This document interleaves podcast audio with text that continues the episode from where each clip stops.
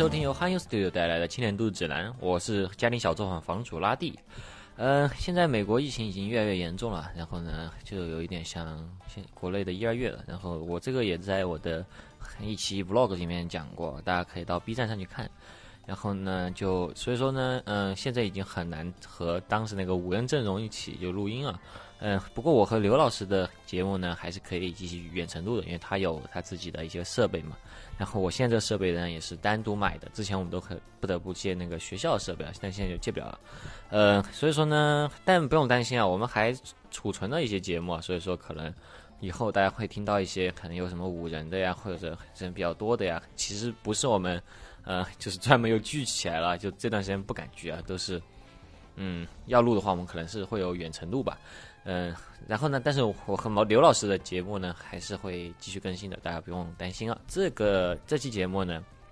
我们尝试一下，就是我单独来录啊。哎，其实，在疫情期间，国内有很多电台，我听到他们也是，就是有一个主播单独来录的。哎，特别是集合网有一个我印象很深的，叫白话。嗯，然后呢，在有一个电台节目叫天地无用，他们也是。就三剑老师一个人在那里录啊，不知道今天的这个节目我有没有找到音乐资源？如果找到的话，大家可能会觉得有点串台啊啊，就是因为开头曲也是这个鲁邦三世的开头曲，哎，大家不要觉得串台了，其实是因为这今天呢我们要聊的东西呢，就是我最近才看完的鲁邦三世 Part 五，呃 Part 五就是第五季嘛。然后不知道我的听众有多少喜欢看《龙王三世》朋友啊？说实话，我身边真的挺少的。也不是说我自己说自己什么曲高和寡，但是说说半天这个片子不是我拍的，呃，我我也不能说什么曲高和寡。这个 IP 它真的很老啊，所以说其实，呃，大家可能追起来比较有难度，我也理解大家看人可能比较少，其实很正常。就萝卜青菜各有所爱嘛。然后呢，在日本呢，其实鲁邦三世呢也是个不折不扣的一个大叔番。就我觉得。我我记得我去歌舞伎町的时候，呃，歌舞伎町，歌舞伎町的时候，有一个朋友带我去喝酒啊，就是那种有妈妈桑那种小酒吧，然后那种小酒吧呢，就是老板一般是会和你聊天的嘛，然后这个是相当于他们的服务的一部分啊，不是说我特别找人聊天，是是他服务就是要跟你聊天，然后呢，我们专门找了一家会英文的那个老板的店啊，然后聊得还挺开心的，然后就聊到动画片，老板就说他最喜欢动画片呢是《鲁邦三世》，然后。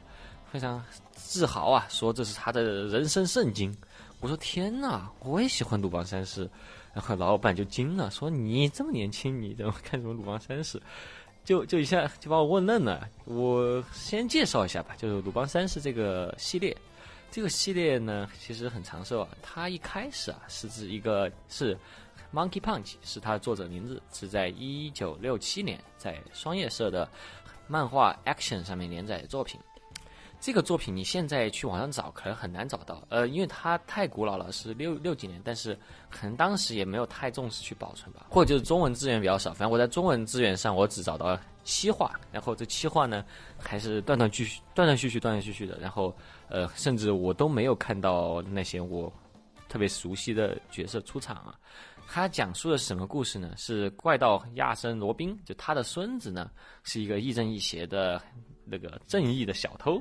他叫鲁邦三世，因为他是鲁邦嘛，其实罗宾嘛，罗宾的孙子嘛，罗宾三世，鲁邦三世嘛，就和他的朋友，就他的伙伴次元大介，还有武幽卫门，以及一个就呃在他身边若即若离的一个相当于蛇蝎美人这样的一个角色，风不二子，就一边就逃避前行警官的追捕，就一边。哎，你说是干嘛呢？就大大概就是那种怪盗故事嘛，坑蒙拐骗的故事。但说实话，你现在就是看见原作漫画里面，就包括我最喜欢的次元大介，哎，他戏份特别少。我刚才也聊到过，就是因为他保存不全。嗯，其实主要角色还是鲁邦和前行，甚至说在在原作漫画里面，我。看到风不二子第一次出现啊，好像都不感觉他是一个主要角色。然后这个可以待会再聊，待会再聊。然后一开始啊，前行警官他的这个人物设计啊，其实挺不走心的。就就他刚出场的时候，诶，我就是封面他是一个大的鲁邦的脸嘛。然后他这个前行警官呢，他是第一个出场的角色。可是因为他不说话的话，我真的不知道他是前行警官，因为他画的跟鲁邦三世是一模一样。就当时。的那种画风，可能就是很模仿好莱坞的那种，呃，廉价 B 级片那种侦探片的那种，那种张贴报的那种画风。所以说大家都长得差不多，特别是男性角色。然后《鲁邦三世》呢，他的第一集，呃，其实是有一点悬疑片的那种感觉，或者说他的我找到漫画都有一种悬疑片的感觉。他是所谓的正义的小偷嘛，然后其实你看他偷东西，真的他他倒是都都偷到了，但是他讲的是不是像现在一样，主要是偷东西呢？在第一集我可以稍微剧透一下，第一集就是有人栽赃他。有人用他的名号去偷东西，然后呢，他去把这个案子破了，然后顺便再把东西偷了，就 就这样的一个感觉。其实就是为了把他偷东西这件事情这一话，他不得不哎顺便再破个案，就大概是这种套路。然后这个具体我就不说了，但是可以说一下那个鲁邦的漫画和鲁邦的。这个 TV 电视，我不说剧场版，我说 TV 电视，它风格还挺不一样的。它它它其实就有一点那种 B 级漫画那种感觉，它内容是很很黄暴的。然后呢，当时还是定位的是少年漫画，但我不知道为什么，我觉得就完全是青年漫画的一个嗯的一个套套数啊，就有一些该有的东西，就我就不不具体说，但大家知道肯定都有。然后呢，大家可以自己去看一下。我对我可以讲讲我是怎么入坑的吧。我入坑其实很奇怪啊，哎，但其实你说奇怪也不奇怪。其实我我相信很多人和我一样啊，都是因为宫崎骏而入坑的。一开始是我就有一次在住宾馆的时候，哎，就我正好看了一下宾馆里面的电视有 Netflix 嘛，然后就看了看，哎。宫崎骏居然还导过《鲁邦三世》，就是那部大名鼎鼎的那个《卡里奥斯特特罗之城》。哇，这个名字真的是我我不知道这个名字是怎么设计的，反正是一个架空的一个一个一个地方吧。然后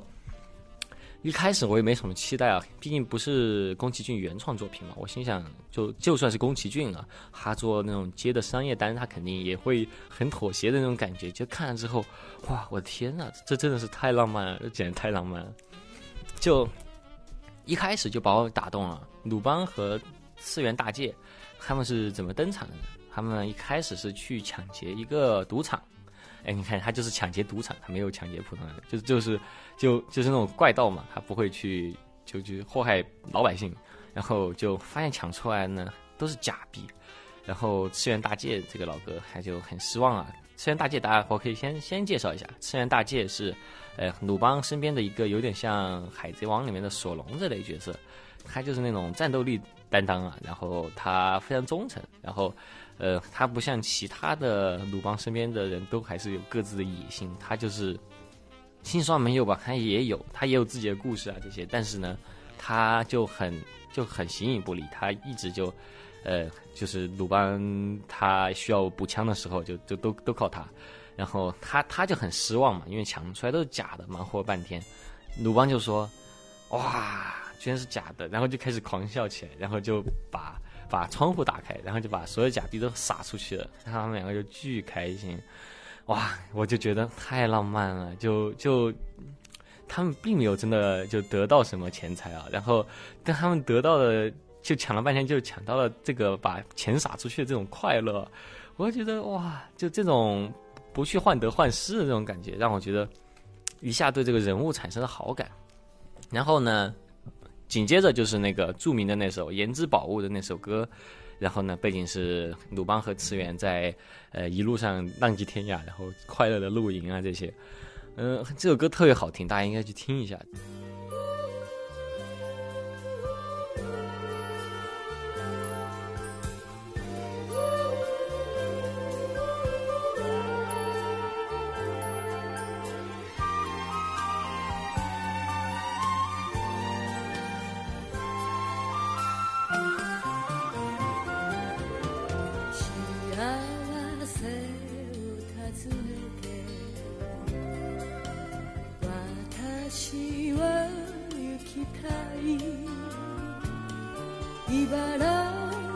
もいてつく夜も二人で渡る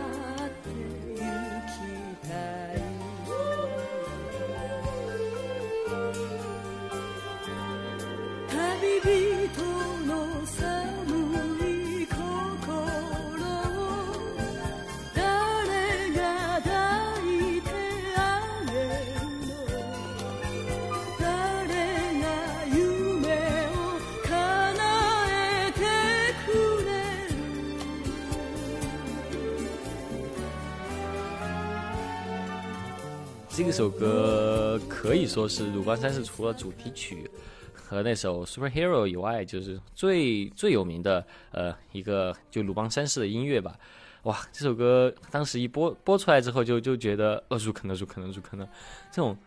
给我的直观的印象啊，就是太自由了。就我看到这个剧情的发展啊，就就把短短的几分钟，然后播首歌的时间，就把鲁邦三世这个角色就呃设定的非常有魅力。然后这部剧场版讲的是什么？其实我相信，就很多人如果听了真的想去看鲁邦的话，这是一个很好的一个开始看的一个片子。嗯，他讲的是鲁邦三世呢，他在就是就是他们在在露营嘛，露营就浪浪迹天涯就没干啥，突然就遇到一个追车现场，然后呢是一个美女正在被一堆那种黑衣人追追追杀，然后。哎，其实不关他们的事啊，他们开着他那个小菲亚特在路上在那里玩，然后就看到哇，这是什么？然后潜行当时不是潜行，当时次元老哥就问鲁邦说：“嗯，我我觉得你肯定要插手的，你你说帮谁吧？” 就就这个问题就就其实就很多潜台词啊，就像我这种刚入坑的人一下就听懂了。然后鲁班就说：“哎，那还要问？肯定是帮美女啊。”然后他们就去出手相助嘛。然后结果就发现呢，这背后啊，就是发现的是一个大大军阀，为了就是抢夺政权，要叫强娶一个公主的故事。然后鲁邦他们当然就是一定要去把这个公主给偷出来啊。呃，就是宫崎骏的这一部啊，呃，鲁邦可以说是活活雷锋啊，就纯做好事，没有干什么坏事，就专门就是。费尽周折，一个人去挑战这一一一个大城堡里面的军队，然后去把那个公主救出来的故事。哦，这个片子其实听起来乍听其实蛮蛮蛮幼稚的一个剧情。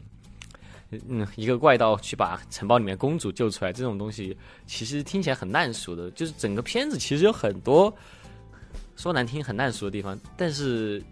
宫崎骏他厉害就厉害在呃。他的一些表现方式可以让你觉得这这这就是浪漫的，这这这是一种很浪漫的那种表现。他不是你不会要求他说哇怎么回事？就鲁邦怎么就爬在墙上？你不会想这个问题啊。其实鲁邦这个片子你不会想这个问题，因为他把人物设设定就很有魅力。然后呢，哎，看完这个片子，你就这个片子因为他是活雷锋嘛，我就对于他正义的小偷这个印象就就突然就加深了。因为然后世界上没有鲁邦偷不了的东西，这次鲁邦偷了什么呢？哎，这个是一个日本的一个相当于一个日本文化普及吧，大家可以流行文化普及，大家可以听一下。就是它里面说了一个潜行警官在最后继续就是鲁邦这样会这样叫一句去追他的时候呢，然后。被他救下来，公主就问钱行说：“你为什么要追他？他他又没有犯什么错啊！啊，对啊，没犯什么错，他是 活雷锋嘛。”然后钱行就说：“那我当然要追他，他偷东西了。”然后那个公主就说：“哎，他他偷了什么？”哎，接下来这句话是相当于日本流行文化里面一个著名的土味情话。那个钱行警官就就一边敬礼一边说：“他。”不，他偷走了你的心，然后哇，然后当时就又又开始放那个呃《颜颜之宝物》那首歌，然后其实这个听起来好好特别土，特别土，又前警官长得跟那个呃就那种很很昭和嘛，一个高仓健一样的大哥，突然说这种 奇怪的奇怪的土味情话，但是当时你表现起来真的不土，我一下就觉得哇，这个少女心哇，我一下就成了一个那种啊粉丝泡泡的那种感觉。就觉得哇，太太浪漫了，太浪漫了，我受不了了，我我我我我我太喜欢鲁邦了，然后我又开始追起来了。不过这个这个梗真的很有名啊，嗯，如果看过《勇者义彦》的朋友，可能可能知道，就很多日本作品都会捏他这个梗，就就可能大家也会觉得这个这个东西太土了吧？就这句话太土了，呃，然后就终于要回到我今天要推荐的第五季啊。《鲁邦三世》第五季，它是一个很很不妙啊，它是由大河内导演的，呃，这一季呢是接着之前的第四季，它是连着的第四季第五季，它是已经时隔快二十年了，然后从上次第三季重新开始鲁邦的 TV 版，然后它调性就不一样了。鲁邦他原来的形象是红色或者绿色西服嘛，就宫崎骏的版本是绿色西服，然后 TV 版是红色西服，就以前的鲁邦呢是。有点那种当时的漫画那种很夸张那种表现吧，嗯，比如说被被炸弹炸了，呃，对，当然，但是他现在被炸弹炸了，也只是就跟汤姆杰瑞一样，就黑黑的，就也没也没有被炸死之类的。但是之前应该是不会死人的。鲁邦他的伙伴里面有一个叫五右卫门的嘛，有一个很很有名的梗，就是五右卫门他是一个剑士，他也是一个武力担当，但是他呢跟鲁邦有一点那种亦敌亦友的感觉，但是他。在以前的 TV 版里面是不会杀人的，就有人来追他们或者有人要杀他们的话，他他就会把剑一挥，然后别人的衣服就碎掉了，然后别人就因为太羞耻就跑了，然后他就会说一句啊，又斩了。无谓的东西呢，就是这个是一个，诶，就一个固定演出，就他们不会杀人，然后打手枪也是，呃，人体描边的那种，就不会打到人身上，或者打到人身上也是那种，嘣，然后整个人就炸成黑的那种，就不会真的死死人啊，或者说不会表现死。但从这个第第四季开始啊，哇，那那这个死死人就死的是一排一排的，嗯。他的西服换成了蓝色嘛，就从换成蓝色开始，哇，这个鲁邦就好不了了，就真的好不了，就突然一下就到了什么时代？到了近代，近代，近代是近代是有点远了，就是一一一五年以后吧，就可以说一五年以后进入了大数据时代。然后呢，怪盗这个概念呢，它就过时了，因为在大数据时代，就每个人都是目击者嘛。然后鲁邦的怪盗的这种浪漫啊，这种这种很昭和的那种浪漫，他就。过时了，时代就变了，哇，那就揪心了，就不再是像原来一样鲁邦就无敌的，现在当然也是无敌的，但比我们普通人 要无敌很多。但是呢，他就开始了，不再是那种单元剧的感觉了，他不是那种什么上一集被炸了，下一集就又快快乐乐出来的那种感觉，它是有主线的，而且这个主线是会会会死人的，而且呃。就这些人物之间的关系是会推进的，哇，在这个怪盗就开始落寞的时代啊，这个就剧情就开始往不妙的地方发展了。就首先是风不二子吧，风不二子是鲁邦身边的一个谜一样的一个女人啊，她和她和她她是那种会用美人计去。达到目的不择手段的一个女人，然后呢，经常会看到鲁邦像三世一样，就他他就是那种啊，就会看到不二子就会突然一下变猴子一样，然后就突然就从衣服里突然变成裸体，就就蹦出来了，带个内裤的那种，然后就扑上去，呃，就这种很很突然就会变得很智商很低的那种感觉吧，呃，大概是这样的一个角色。然后呢，在这这这两季，他们两个的关系居然就就有发展了。其实没有人真的很想看到他们关系有发展啊。虽然说在在那个漫画里面，其实有有描写他们的一夜情啊，但是其实就没有人真的会想着说啊，鲁邦要和福尔子在一起。大家都觉得就是他们就是那种呃若即若离，然后哎有一点那种暧昧那种关系吧。结果他们好像哎要开始讲他们的关系发展，这很不妙啊。因为一开始第四季一开始就是鲁邦结婚了。然后呢，夫妻口就是非常的呃，你说他不开心吧，但他也不会不开心。就他们都不是普通人，所以说他们关关系发展起来，你很难去摸是怎么回事。但你就会觉得有一种那种年轻的时候很浪，然后突然变成中年人的一堆人的故事感觉。嗯，这就反正到了大数据时代嘛，然后大家就开始就开始各种人肉鲁邦啊这些，他就很容易被抓。哎，到了，其实我就要开始讲到我说第五季啊，哎，鲁鲁邦他已经是进入了那种一直被追杀。首先他是遇到什么呢？有个叫鲁邦游戏的东西，就是搞直播，就所有人都搞直播，大家就直播鲁邦，就看到鲁邦就直播鲁邦，然后就相当于在 YouTube 上面，他没有说是 YouTube，但是就是这类视频网站上面，你很容易就找到鲁邦在哪。然后哇，就是鲁班的一些老老对头就开始就开始追杀他。你你你这个人，他你躲得再快，你你能躲得过网络吗？就我们现在这个时代，其实没有谁真的了解一个人，但是我敢相信，网络一定是了解你的。就我可能觉得，网络比我自己还了解我自己啊，就是这种感觉。嗯，所以鲁邦他他就从这集开始就有有一点吃力了，他的那种。什么飞天遁地呀，这些招数好像都不太好使了。然后，但是他还是教了一个那种，嗯，一个那个呃，就程序就是做那种网络的黑客的那种妹子来作为伙伴嘛。然后呢，就一个阿阿米阿米是他们的伙伴，他是一个黑客，然后就还是在他的帮助下，哎，勉强的躲过了这这个这个追击。可是到了最后的篇章啊，哇，他的对头对手就是一个，他对手甚至都不是一个针对他的人，他对手就是一个相当于开发那种，嗯，开发 Facebook 的就是开，他是一个做做做软件的，然后他开发一个东西就是。你随时随地啊，每一个世界上每一个人都正在被人肉搜索，就是你可以用这个软件找找到世界上每一个人，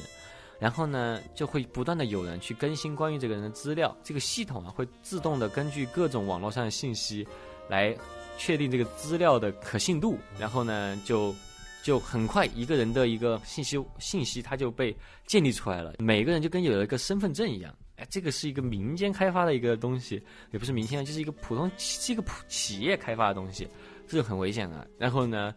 哎，鲁邦就遇到了这个东西之后，就无处遁形了。就他的所有的逃跑地点啊，喜欢藏匿的地方啊，喜欢使用的那种面具啊，这些都被呃网络记录下来了。很快，他的所有据点都被都被那种呃都都被找到了之后呢，他他就不得不。躲到那种外海上面，就躲到躲海上去了。人家最可怕的是什么？就鲁邦团队啊，他其实里面的人，我觉得他们的关系的维持啊，其实很大一部分是因为他们的关系是说不清道不明的。你不能说他们是朋友，你也不能说他们是对手或者怎么着。就特别明表现明显的是，嗯，五右卫门这个剑士，嗯。我其实没有确切的找到哪一集是五右卫门和鲁邦他们，呃，成为伙伴的那集。但是呢，五右卫门他好在很早之前就一直和鲁邦是有一点那种孙悟空和贝吉塔的关系，就是他是和你们的一员，他会帮助你们，但是他其实也是在锻炼自己，然后想着有一天要打倒你。然后他是把鲁邦看作世界上第一强的男人，所以说他一定要打打败他，他才能成为世界第一啊。哇，就利用这个网络，怎他们两个的矛盾就这样被挑起来了？为什么？是因为有人就写了一条，哎，就是信息，说的是五右卫门是什么呢？是鲁邦的手下。然后五右卫门这个就不爽了，然后就在全世界都在追击他们的时候，无忧卫门就不必须要去跟他决斗。哇，这个东西其实听起来相当中二啊，但是在那种鲁邦，如果你是。一直这样看下来的话，你也会觉得鲁邦和其实和星系牛仔的那个 Spike 有点像，他就是那种可以为了为了浪漫死掉的那种人。所以说，这这种决斗他是一定要接下来的。然后就在这个决斗当中，就很快，所有就是鲁邦和和那个威威们就通通落网了嘛。然后，哎呀，这个时候就哇，就这一段就是特别虐的一段就。呃，鲁邦鲁邦也被抓了，无忧卫门的剑也被没收了，然后呢，呃，次元大街也在逃亡之中，然后，呃，风不二子也被抓起来，关在一个笼子里面。就这种怪盗啊，这种以前那种浪漫啊，一下就就输给了这个大数据了，输给这个时代了。我们原来觉得很浪漫这些东西，就和我们觉得突然就会觉得鲁班很很夸张、很过时一样，就一下就过时了，一下这些东西就，呃，变得。不再不再不再是可以在这个世界上存活的感觉了。然后在他们被抓的时候呢，哎，五右卫门很很内疚嘛，五右卫门很内疚，就在被抓起来关在一个集集装箱里面运运回日本了，运运回运回我忘记是哪儿去关起来。嗯，五右卫门就跟那个鲁邦说说，哎，就很很内疚，然后觉得自己把他们都害了。然后鲁邦就说，现在世界事态已经呃发展到这一步了，就是。这一切都已经很糟很糟了，哎，我们已经没有什么可做的了。我又问你快笑吧，就这个时候我们就只能大笑了，哇！然后这个时候播的那个音乐啊，就正好就是那个《颜值宝物》这首歌。我当时一下我就有一点受不了，我就有一点眼泪花包起了，因为就突然一下，当时的那些所有的记忆啊就泛上来了。不得不说，真的是。就为为我吃了一口大屎啊！就是那种，啊，就是这个屎辣的，真的是我我我辣眼睛，就是遭遭不住了。我我一下当时就遭不住了，但是我呃，还是在在在冰清面前我还是忍住了，每次在他 面前我都会忍住，哈哈哎，还还是大部分时候都忍不住，嗯，就看看到这里我就觉得真的是觉得是不是就怪盗的这个时代就过去了，这种这种一下的那种感叹啊，我我有点受不了，就联系到最近的一些事情，但是鲁邦说的话真的是很。也很好吧，就是在这个时候你能做什么呢？你就只能大笑了。就是你可能各种地方都没法改变的时候，你你还是要快乐起来。然后当然就还是赤焰大街最后还是把他们救出来了。但是啊，这个屎还没有吃完，赤焰大街就会说：“鲁邦，我们就就退退休了吧，我们就不要再干了吧。”然后就说这个时代已经变了，已经我们已经过时了。哇，这个时候真的是我做梦都没有想到，看鲁邦会看到，就会发生这种情节啊！就鲁邦他应该就是那种无敌的，他怎么会就就会遇到这种事情啊？然后呢，这个时候鲁邦说的这个话呢，我觉得这个就彻底的就让我受不了了，彻底受不了了。鲁邦说的话是，呃，这种时候就已经坏到这种时候了。那我们肯定下一步就是主角会回来，然后我们会，呃，随着这个就激昂的音乐重新反杀，然后重新逆袭，然后把所有问题都解决。然后次元大姐说：“开什么玩笑？这个不是电视剧。”鲁邦说：“这是这这不是电视剧，但是对于我来说，它就是个电视剧。”然后他就说：“这里根本就没有观众。”鲁邦说：“那我的观众就是我自己。”如那次元大姐说。假如说他不能像电视剧里面一样啊，你不能够反杀他们，你不能够从这个逆境当中出来的。他说，那到时候唯一一个看这个电视剧的观众也没有了。哇，我突然就觉得百感交集，就百感交集。特别是特特别就看，我很难，现在很难很难一下说清楚这种感觉，大家可以自己去感受一下。然后。当然，就是最后发生了什么，我我我不能剧透。当然，肯定是还是随着一一声鲁邦，然后就就又跑了，这样吧。肯定这个没有什么可剧透的，鲁邦肯定最后是会是这样。但是鲁邦在新的一季发展出这样的剧情了，我觉得是是是既有一些难难过吧，但同时也又有一些就是又看到希望的感觉，就是嗯。就你很难一个人是很难去左右这个时代的嘛，但是呢，呃，不管在任何时代，如果你还是有自己的坚持的话，呃，你可能不能给别人证明什么，你你也不能改变别人什么，但是你能够证明给你自己看，你每个人他确实就跟他所说，每个人的人生都是一个电视剧嘛。嗯，但这个电视剧呢，还不是像我们小时候中二病里面的感觉一样，大家都在看着，但其实你的电视剧的观众就是你自己。你是要选择就是非常的消极，然后呃一蹶不振，还是即使知道这人生不是电视剧，不可能有人安排好一个好结局，像鲁邦一样在那里等着，但是你还是要去继续去追求自己想要的生活呢？我我觉得。就其实大家可以有自己的答案嘛，但是这一季我看完之后，觉得感触就真的很深，觉得哎，就《鲁邦三世》果然是随着时代啊，这个剧也是有自己的一些发展，有自己一些新的理解。呃，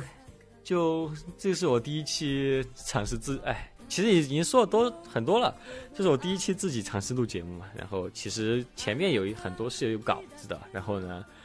就自己录节目，就不得不准备更详细稿子。其实我也没有照着念，照着念就不会说那么多奇怪口癖了。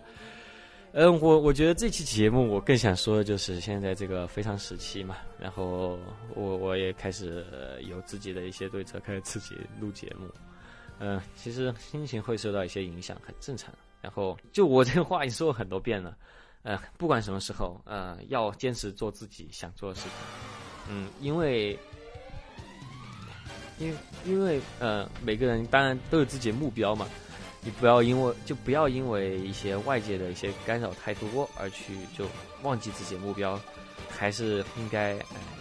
像鲁邦一样，就继续的活，其实活浪漫一点，其实没没有什么不好的，但自己快乐永远是最重要的。嗯，这期聊的够多了，到后面我已经开始脱稿了，脱稿了之后口皮越来越多，呃，不知道大家听着怎么样啊？会不会觉得枯燥这些？呃，如果觉得枯燥也没有关系啊，我就会让刘老师多加班，就是，然后下次就多录一点和刘老师的 扯扯皮节目，然后这期就这样，OK。大家有什么意见，可以在留言下面啊给我评论。然后呢，大家，